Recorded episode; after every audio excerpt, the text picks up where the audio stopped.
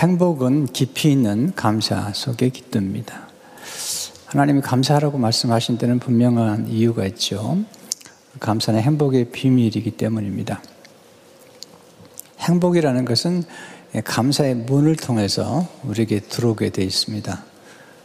그리고 불평이라는 문을 통해서 어, 집을 떠나게 되어 있죠. 어, 집을 떠난 행복을 다시 깃들게 하는 길은 감사밖에 없죠. 탈무드는 이렇게 얘기하고 있습니다. 가장 지혜로운 사람은 배우는 사람이고 가장 강한 사람은 자신을 이기는 사람이요. 가장 행복한 사람은 항상 감사하며 사는 사람이다. 하나님은 감사 속에 행복의 비밀을 담아 주셨습니다. 이 감사라는 헬라 단어가 굉장히 예, 독특합니다. 저는 단어에 대한 관심이 많은데요. 감사라는 헬라 단어는 유카리스테오입니다. 아, 이 감사란 단어 안에 두 단어가 함께 담겨 있는데 은혜라는 단어입니다. 카리스라는 단어고요. 또 하나는 기쁨이라는 단어입니다. 카라라는 단어인데 하나님의 은혜를 깨달을 때 감사하게 되고 감사할 때 기쁨이 충만하게 되는 것입니다. 바울은 범사에 감사하라고 말씀하셨는데 그 범사는 모든 것에 감사하는 것이고 또 깊이 있는 감사, 성숙한 감사에 대해서 오늘 본문은 말씀해 주고 있습니다. 첫째 깊은 감사는 거절하신 은혜에 대한 감사입니다. 바울에게는 고통스러운 육체의 가시가 있었습니다.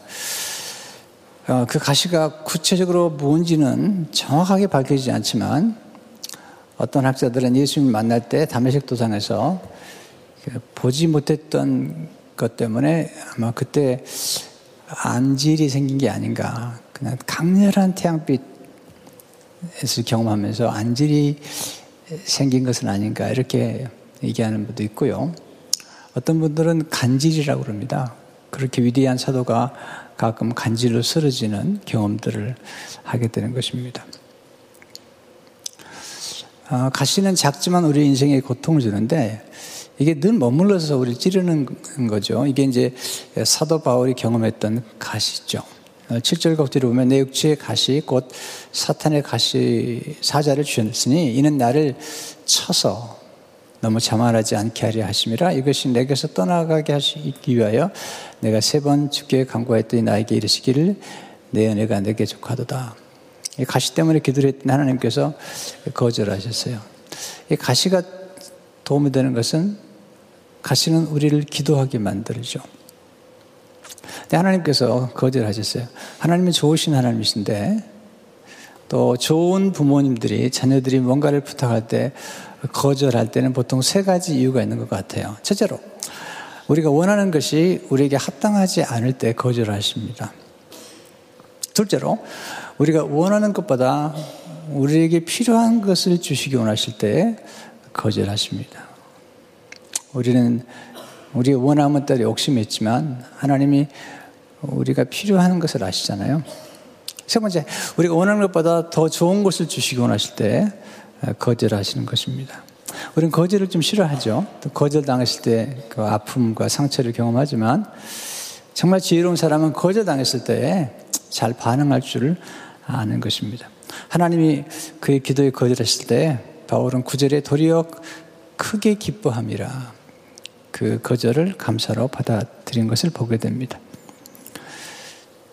창세기 15장에 보게 되면 아브라함이 하나님의 약속하신 아들을 좀 더디 주시니까 하나님 앞에 말씀드리죠. 그러면 엘리에셀 나의 종을 상속자로 삼겠습니다.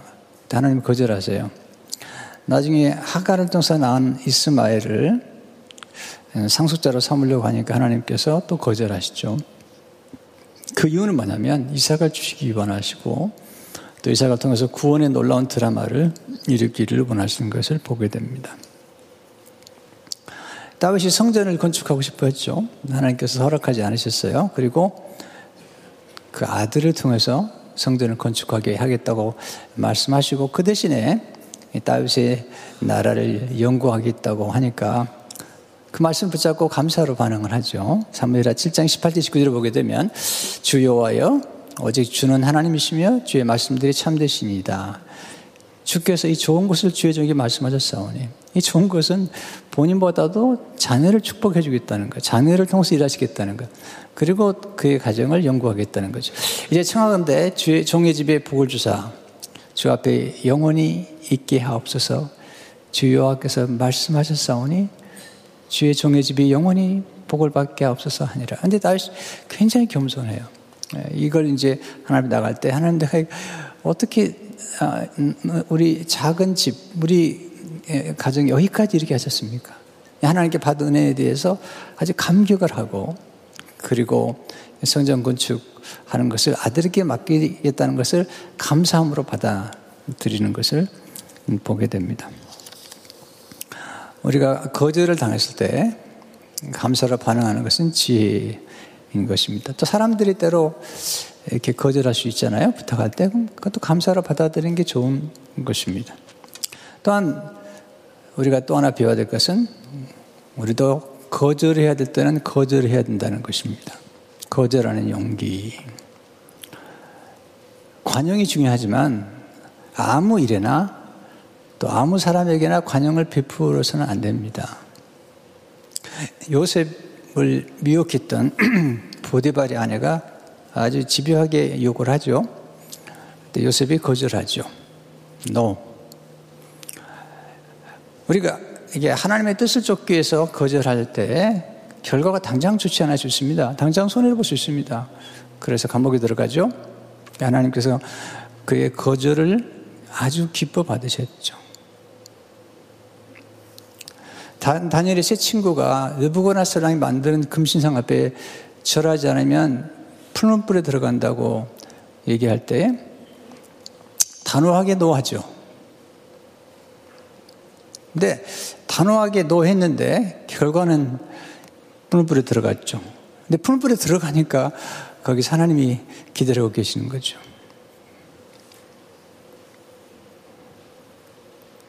하나님께서 놀랍게 존귀하게 사용하시는 것을 보게 됩니다.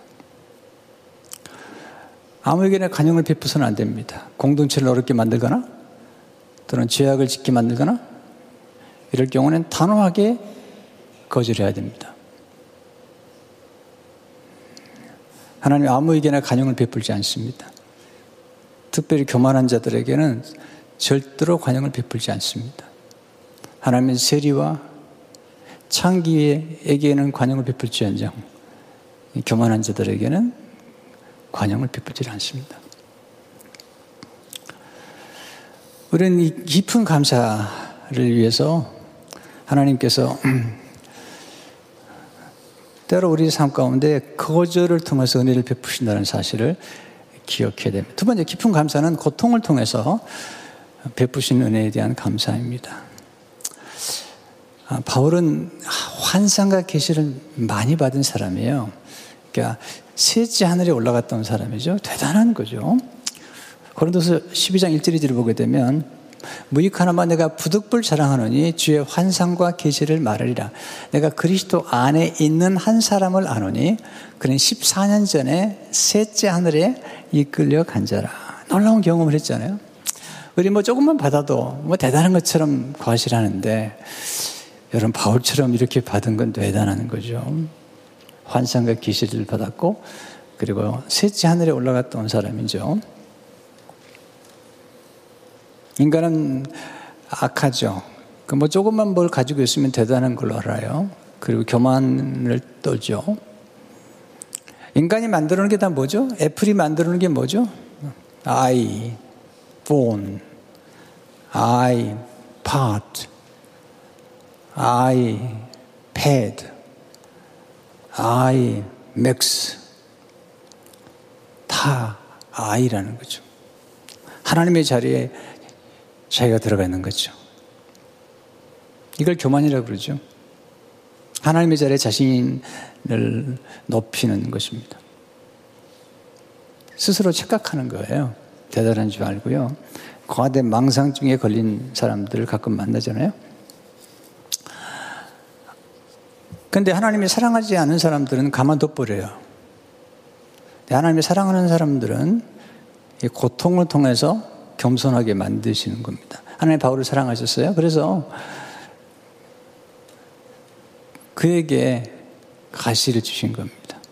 실제로 보시면 여러 계시를 받은 것이 지극히 크므로 너무 자만하지 않게 하시려고 내 육체에 가시고 사탄의 가시를 주셨으니 이는 나를 쳐서 너무 자만하지 않게 하려 하심이라. 받은 것이 너무 커서 너무 자만하지 않게 하기 위해서 쳤어. 이친게 보통 친 게 아니고요. 고통스럽게 토멘트란 말을 써요, 영어로. 네. 하나님이 제일 싫어하는 사람이 교만한 사람이고요. 그리고 가장 하나님 경계하는 게 교만이죠. C.S. 리스는 이 교만과 오만이 얼마나 무서운지에 대해서 이렇게 기록하고 있습니다. 사람들은 이보다 더 싫어하는 악이 없으면서도 이보다 더 스스로 깨닫지 못하는 악도 없습니다. 이 악이 많이 있는 사람일수록 다른 사람에게 나타나는 이 악을 더 싫어합니다. 제가 말한 이 악이란 바로 교만 또는 자만입니다. 이와 반대되는 덕목을 기독교 도덕서에는 겸손이라고 부르지요. 기독교 스승들의 가르침에 따르면 가장 핵심적인 악, 가장 궁극적인 악은 교만입니다. 성적 부정, 분노, 탐욕, 술 취함 같은 것들도 이 악에 비하면 세 발의 피에 불과합니다. 악마는 바로 이 교만 때문에 악마가 되었습니다. 교만은 온갖 다른 악으로 이어집니다. 이것은 하나님께 전적으로 맞서는 마음 상태입니다. 바울은 이 교만과 평생 실험했어요. 그래서 난, 나는 날마다 죽노라. 우리 모두는 실험해야 돼요. 스스로 얼마나 악하고 교만하다는 것을 인식하지 않으면 우리는 사탄에게 넘어가는 것입니다. 교만한 사람은 자기 이치를 몰라요. 자기 한계를 모르는 거죠. 그러나 겸손한 사람은 자기 한계를 철저하게 인식하는 사람이죠. 하나님 교만한 사람은 대적하세요. 물리쳐 버리신다. 야고보 사장절을 보게 되면 그러나 더 큰 은혜를 주시나니 그러므로 하나님이 교만한 자를 물리치시고 겸손한 자에게 은혜를 주신다느니라. 그냥 가만둬도 스스로 망해버리는 게 교만입니다. 왜 교만이 나쁜 줄 아십니까? 교만한 사람들은 감시할 줄 몰라요. 배은 망덕한 사람들이죠. 놀라운 사실은 사탄의 전략은 이 교만한 사람들의 교만을 살짝 감추어서 또 스스로 감추게 만들어서 더 크게 교만하게 만들어가지고 망하게 만드는 것입니다. 근데 하나님의 사랑하는 사람들에게는 이 고통이라는 아픔을 줘서 심지어는 쳐서라도 겸손하게 만들므로 더 큰 축복을 누리게 만드는 것입니다. 아, 고통은 참으로 역사적인 것입니다. 하나님이 우리를 사랑하시기 때문에 가능하면 고통 없이 행복하게 원하시지만 인간이 그렇지 않기 때문에 쉽게 죄를 짓고 쉽게 악해지고 쉽게 교만해지고 초심을 모르잖아요. 대부분이 초심을 가져야 되는데 아, 그렇지 않으세요? 교회 와서도 신앙생활 때 그 첫 번그 그 마음을 갖지 못해요. 계속 교만해지는 거거든요. 해결하지 않아요. 돌이키지 않아요. 멈추지 않아요. 독특한 얘기는요. 이 C.S. 주제가 놀라는 얘기를 뭐냐면 이상하게도 제가 보니까 착하고 겸손한 사람들이 회개를 잘한다는 거예요. 그러니까 회개할 필요도 없는 착하고 겸손한 사람도 회개 잘하는데 회개할 사람들은 아주 교만해서 회개를 안 한다는 거예요. 악한 사람들은 그래서 더 악해진다는 것입니다. 여러분 마음속에 겸손해야 되겠다. 아, 회개해야 되겠다. 내가 잘못되겠구나. 이런 생각이 든다면 그것은 하나님이신 마음이에요. 사탄은 그런 마음을 주지 않아요. 모든 고통이 죄로 오는 건 아니지만 하나님 때로 우리에게 고통을 통해서 우리를 거룩하게 하고 또 그렇게 함으로써 하나님 우리를 존귀하게 사용하시는 것을 보게 됩니다. 겸손하지 않으면 다 놓치죠. 사울, 사울 왕이 겸손한 채 하다가 이것도 겸손한 채 하는 사람이 사울, 사울 왕이었거든요. 그러다가 하나님의 말씀을 거역함으로 하나님이 그를 버리셨어요. 이 불평하는 사람들의 특징은 뭐냐면 하나님이 주신 감사를 보지 못할 뿐만 아니라 하나님의 거룩한 기대를 볼 수 없는 그런 거기까지 차여버리는 것을 보게 됩니다. 세 번째 깊은 감사는 연약함을 통해서 베푸시는 은혜에 대한 감사입니다. 바울이 역설적인 감사를 해요. 우리는 다 강하고 싶죠. 건강하고 싶죠. 그리고 좀 뭐좀 뭐 갖고 싶죠. 그런데 바울이 연약했어요. 몸에 늘 쿡쿡 찌르는 게 있었단 말입니다. 근데 그 가시, 네, 그 가시를 인해서 연약하게 되었고, 그 연약함 때문에 감사를 드리고 있는 것입니다. 왜냐하면 그 연약함 때문에 그리스도의 능력이 그게 머문다. 이 머문다는 헬라어를 보니까 장막을 치고 장막 안에 거한다 그런 뜻이죠. 씨는 장막 같은데 그 안에 그리스도의 능력이 머무는데 누구에게? 연약한 사람에게. 그래서 바울이 놀라운 얘기를. 구절을 보면 나에게 이르시기를 내 은혜가 내게 족하도다. 이는 내 능력이 약한 데서 온전해짐이라 하신지라 그러므로 도리어 크게 기뻐함으로 나 여러 약한 것들에 대하여 자랑하리니 이는 그리스도의 능력이 내게 머물게 하려 함이라. 오히려 약한 걸 자랑하는 거잖아요. 왜냐하면 약할 때 그게 오히려 강함이 되고 축복이 되기 때문이에요. 그래서 10절에 보면 그러면 내가 그리스도를 위하여 약한 것들과 이게 참 바울은 한마디도 놓칠 수가 없어요. 그리스도를 위하여 약한 것이 그리스도 자기를 위한 것 그리스도를 약한 것들과 능력과 궁핍과 박해와 권고를 기뻐하느니 이는 내가 약할 그때의 강함이라는 거죠. 하나님 우리 쳐서 깨뜨려서라도 우리를 어, 겸손하게 하시는 것은 참 축복이라는 생각이 들어요. 여러분, 연약함 속에 얼마나 놀라운 축복인 단계인 줄 아십니까? 제가 좀 기록해 봤어요. 연약함은 약함이죠. 부족함, 모자람, 모자라는 거. 조금 느린 거. 네. 너무 약삭 빠른 사람들 있잖아요. 사고 치는 사람들이죠.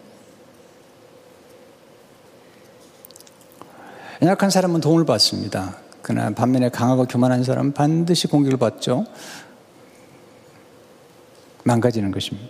강한 건 반드시 부러지게 되어 있습니다. 연약함을 통해서 겸손해지죠. 또 깨닫게 되죠. 우리는 깨어짐을 통해서 깨달음을 이루게 되고요. 또 연약할 때 그리스도의 능력이 머무는 것을 보게 됩니다. 또 특별히 연약할 때 우리 연합, 연합을 하게 되죠. 강한 자는 연합하지 않습니다. 네. 특별히 아름다운 열매를 맺으려면 하나님과 연합해야 되고 또 연합과 연계를 통해서 우리는 풍성한 열매를 맺게 되는 것을 보게 됩니다. 주님이 요한복음 15장 5절에서 이렇게 말씀하시죠. 나는 포도나무는 가지라 그가 내 안에 내가 그 안에 거하면 사람이 열매를 많이 맺나니 나를 떠나서는 너희가 아무것도 할 수 없습니다. 그러니까 세상의 능력이나 이런 것들은 예, 성공할지 모르지만 그러나 약할 때 하나님과 연합되는 것은 풍성한 열매를 맺게 됩니다. 성령의 아홉 가지 열매가 있는데요. 그 열매 가운데 절정은 절제에 있는 거죠. 멈출 줄 아는 거. 근데요. 이 아홉 가지 열매 안에 감사가 들어있지 않습니다. 그런데 성경은, 성경은 감사를 어, 최고의 절정, 인간 성숙의 최고의 절정, 그리고 모든 배움의 완성으로 보는 거예요. 왜 그러면 이 감사란 말에 바울이 그렇게 범사에 감사하라, 감사하는 자가 되라, 성령 충만한 사람은 감사하는 사람이다라고 얘기하면서 성령의 열매 가운데는 넣지 않았을까? 어떤 분이 그렇게 얘기하셨는데 참 이해가 돼요. 감사는 이 아홉 가지 열매를 담는 그릇이라는 거예요. 보자기라는 겁니다. 이 보자기에 뭘 담잖아요. 근데 이 아름다운 열매를 담는 이 그릇, 보자기. 이 감사라는 것입니다. 여러분, 연약한 가지 끝에 새순이 돋잖아요. 저는 이 나무를 참 좋아하고 나무를 많이 관찰하는데요. 또 나무에 관한 글들을 많이 읽습니다. 근데 이게 새순이 돋는 게 가장 연약한 것이 돋고 꽃이 피고 꽃이 떨어진 다음에 열매를 맺게 되는 것을 보게 됩니다. 또 연약한 사람은 수동태일 때만 해요. 수동태, 스스로가 수동태가 돼서 하나님과 연합함으로 열매를 맺게 되는 것을 보게 됩니다. 특별히 연약함을 통해서 열매를 맺게 될 때 감사하죠. 감사의 절정은 나눔에 있는 거거든요. Thanksgiving, giving이 있는 건데, 이 나무는 본인이 맺은 열매를 본인이 먹지 않습니다. 그리고 그 열매 안에 씨앗이 담겨서 재생산을 하게 되는 거거든요. 연약함을 통해서 우리는 온유해지죠. 그러면 온유한 자에게 주시는 복이 많아요. 같은 모자문제를 보게 되면 온유한 자는 복이 있나니 그들이 땅을 기업으로 받을 것이며 그랬어요. 온유하다는 건 부드러운 사람이에요. 따뜻한 사람이죠. 땅을 기업으로 받는 말은 다스림의 복을 주는데 다스린다는 게 새들을 부르는 게 아닙니다. 성경에서 말하는 다스림은 돌봄이에요, 돌봄. 그리고 성경에서 말하는 권세는 성김이죠. 예수님은 모든 권세를 가지셨지만 인자가 온 것은 섬김을 받으려 함이 아니라 도리어 섬기려 하고 섬긴다는 거죠. 이게 진정한 권세죠. 그러니까 성경에서 받은 권세를 가진 분들은 권세의 절정은 섬김에 있는 것입니다. 자기를 과시하고 자기 이름을 드러내고 그게 바벨탑 사건입니다. 우리가 우리 이름을 드러내죠. 이렇게. 하나님은 자기 이름을 스스로 드러낸 사람들을 존귀하게 쓰지 않습니다. 스스로를 감추는 사람들. 어제 예수 그리스도의 이름을 드러내기 원하는 사람들을 그들의 이름을 오히려 존귀케 해주는 거예요. 은밀한 섬김. 네. 이게 아름다운 것입니다. 모든 공을 하나님께, 그리고 모든 공을 다른 사람에게 돌릴 수 있는 것. 이게 이제 겸손과 아름다움의 극치에 속하는 것입니다. 여러분, 끝까지 살아남는다. 슈퍼 서바이버가 된다는 것은 쉬운 게 아닙니다. 다니엘은 왕이 여러 번 바뀌었어요. 그 강력한 왕들이, 느부갓네살 왕, 그 벨사살, 또 다리오, 고레스, 이런 왕들이 바뀌었지만, 다니엘은 살아남았습니다. 그들보다 더 겸손했기 때문에 하나님 앞에서 겸손했기 때문에 늘 그는 하나님께 무릎을 꿇었고 그리고 하루에 세 번씩 기도했고 그리고 감사했어요. 슈퍼 서바이버가 된 거죠. 강한 자는 반드시 무너집니다.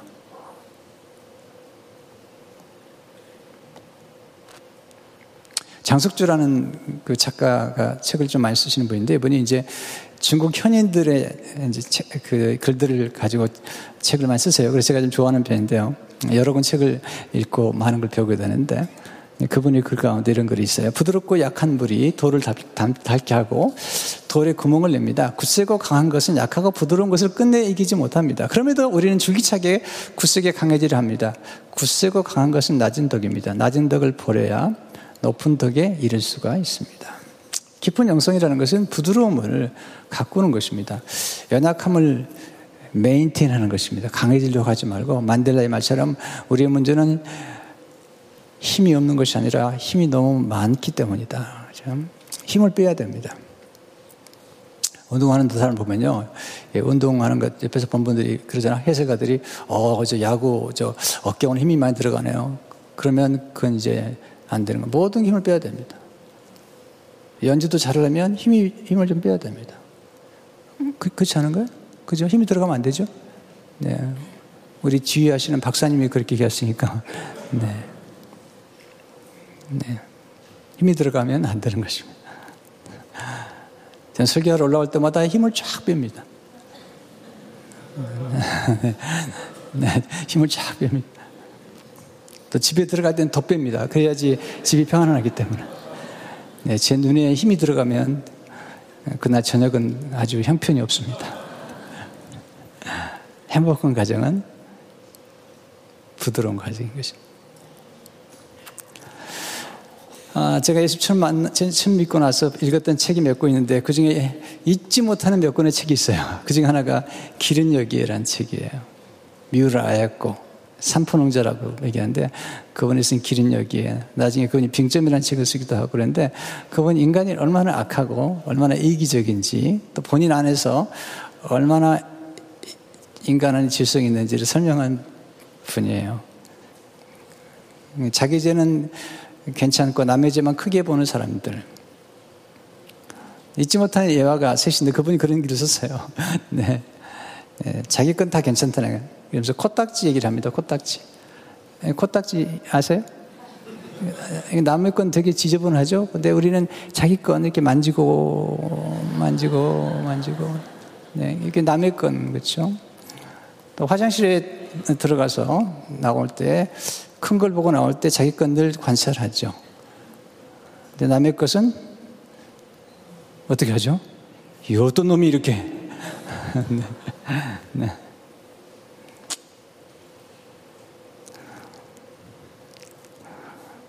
어떤 여자가 유부남하고 데이트하고 들어오니까 예, 앙큼한 것. 근데 본인이 데이트하고 돌아오면서는 오늘 너무나 멋있는 사랑을 나눴다고 그 미우라 아야코가 그렇게 기록하고 있어요. 그 책에. 13년 동안 척수 폐결핵으로 기부스하고 누워 있었던 이분이 아, 그 나중에 미우라라고 하는 그런 남편을 만나는데 참 너무 아름다운 분들이죠.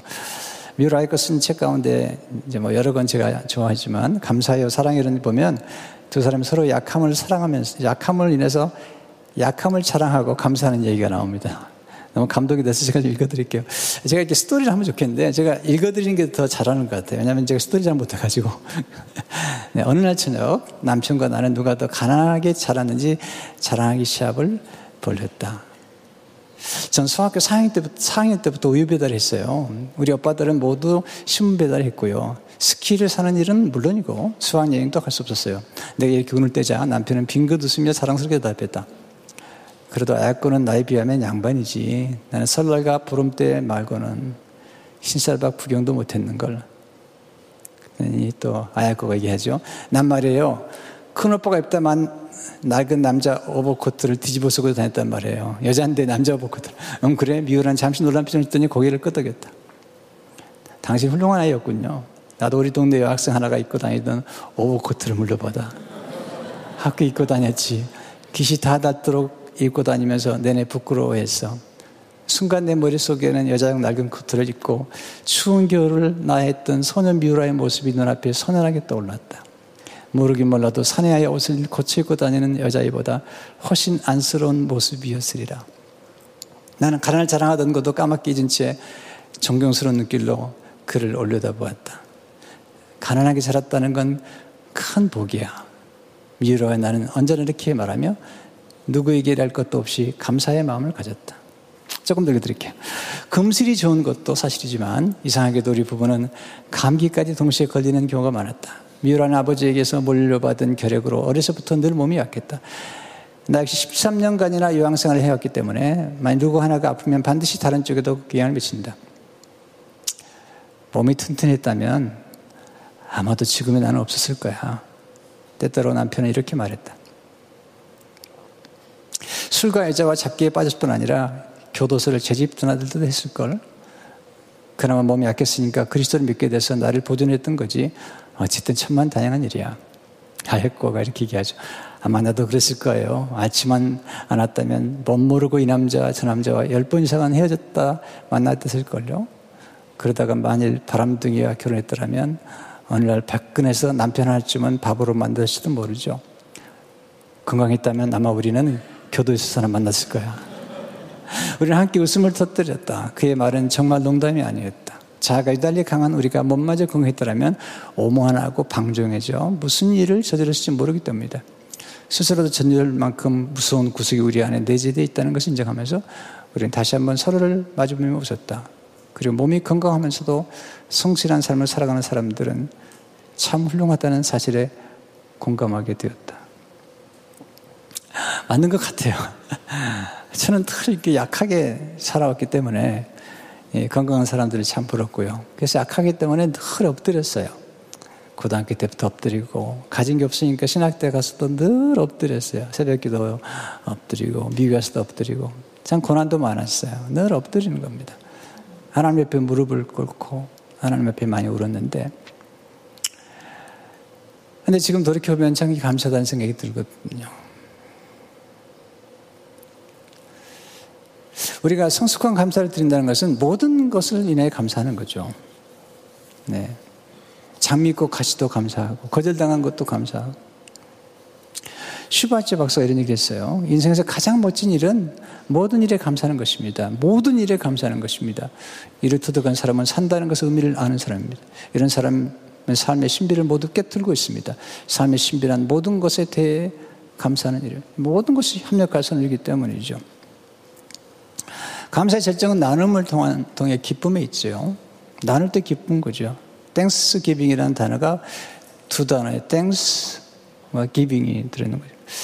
이 감사드린다고 할 때 우리는 표현할 때 이건 give thanks라고 할 때 우리는 감사를 표현할 때도 give란 말을 쓰잖아요. 근데 이 giving이라는 단어가 더 좋은 것 같아요. 네, thanksgiving, forgiving, caregiving, life giving.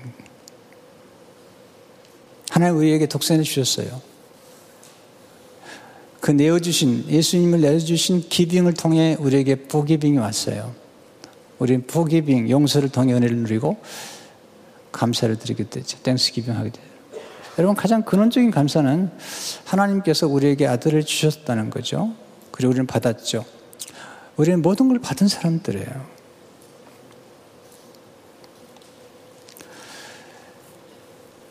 감사는 가장 큰 미덕이죠. 키케로가 이런 말을 했습니다. 감사는 가장 큰 미덕이자 다른 미덕의 어머니기도 하다. 반면에 비음만당은 아주 나쁜 거예요. 이 말을 칸트는 비은은 비열함의 핵심이다 그랬어요. 바실리아 슐리엔크라고 하는 유명한 그런 영성가가 있죠. 그분은 이렇게 말하더라고요. 비음망등은 가증스러운 것이다. 그 근원은 교만에 있는 것이다.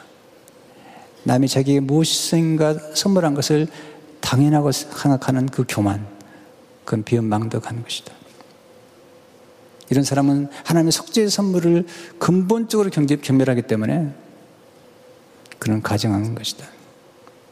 여러분, 우리가 받은 모든 것은 하나님의 은혜예요. 우리가 태어날 때부터 이 세상이 주어졌잖아요. 선물로. 꼭 집에 정원이 없더라도 여러분 산천초목이 다 정원이잖아요. 우리가 누리는 모든 것.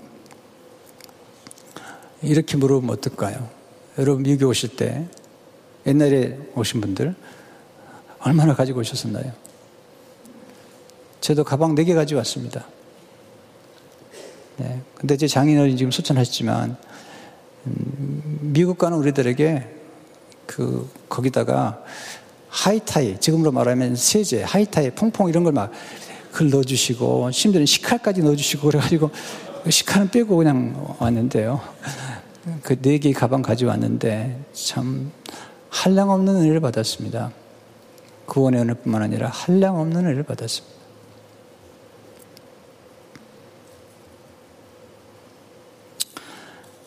여러분, 감사하려면, 이, 이 바실리아 슐링크가 말하기를 감사하려면 기억하라는 겁니다. Remember. 감사의 첫 걸음은 기억이는 우리가 받은 은혜, 우리가 받은 그 하나님의 사랑, 하나님께 받은 것뿐만 아니라 사람들을 통해서 받은 은혜도 있잖아요. 여러분 교회 와서 받은 은혜가 얼마나 커요. 여러분도 물론 저는 여러분을 보면 감사하죠. 그러나 여러분도 조금만 생각해 보세요. 교회라는 공동체 안에서 여러분이 누리게 된 축복이 얼마나 큰지요.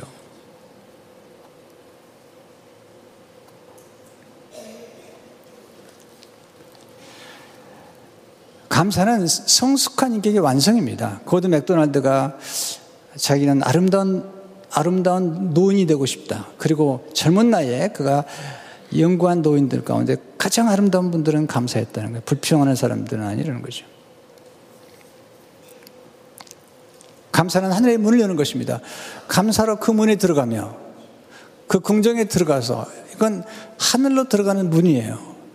그 문은 성소로 들어가는 문이고 지성소로 들어가는 문입니다. 하나님의 나라는 감사와 경배가 충만한 것입니다. 그래서 우리가 구원받았다는 사실의 열매 중에 하나가 뭘까? 그건 감사하죠. 하나님의 생명이 우리 안에 들어왔다는 것에 대한 열매가 감사잖아요. 여러분, 불평하고 원망했던 1세들 히브리 민족의 노예들이 애굽에서 나온 그 1세들 가운데 불평했던 모든 1세들은 다 광에서 끝났습니다. 가나안에 못 들어갔습니다. 우리 예수님을 믿고 예수님의 은혜에 대한 감사를 한다면 우리는 천국의 문화 속에 살아가는 것입니다. 그래서 바실라 시인 그런 감사하는 사람에게 신적 고귀함이 이렇게 들어있다. 신적인 고귀함. 하늘나라의 고귀함이라는 겁니다. 그래서 이렇게 표현을 해요. 이, 이 세상에서 감사를 배운 사람들이 이 세상에 감사를 배운 사람들은 많이 좀 극단적인 표현이에요. 감사를 배운 사람이 많이 천국에 있을 것이다. 벌써 오해하지 마세요. 감사가 구원의 조건 아니에요. 그러나 예수 그리스도를 믿는 사람이라면 그 열매는 감사있죠. 그래서 골로스 2장에 보게 되면 내가 그리스도 예수를 주로 받았으니 그 안에 뿌리를 내기며 그 안에 향하되 네. 교훈을 받은 대로 믿음에 굳게 서서 감사함을 넘치게 하라. 이게 이제 절정이죠. 그러니까 한 사람의 인격을 알 수 있는 것은 뭐냐면, 아, 저분이 참 인격이 훌륭하다고 알 수 있다는 사실은 뭐냐면, 그건 감사에 있는 것입니다. 한 사람의 인격의 최고의 절정은 감사에 있다고 생각해요.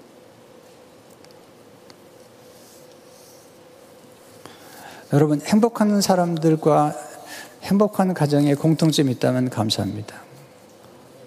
여러분, 배운 망덕은 가증스러운 것입니다.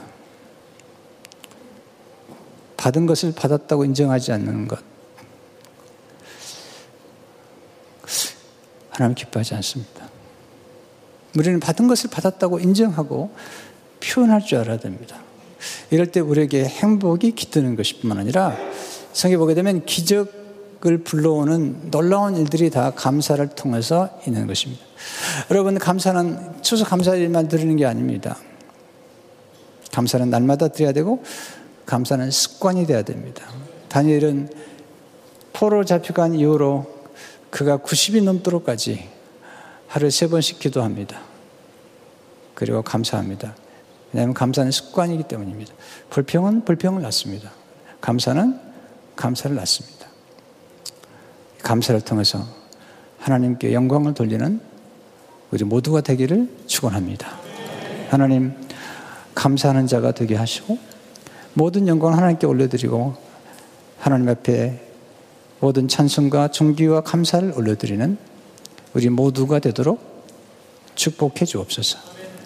예수 이름으로 기도합니다.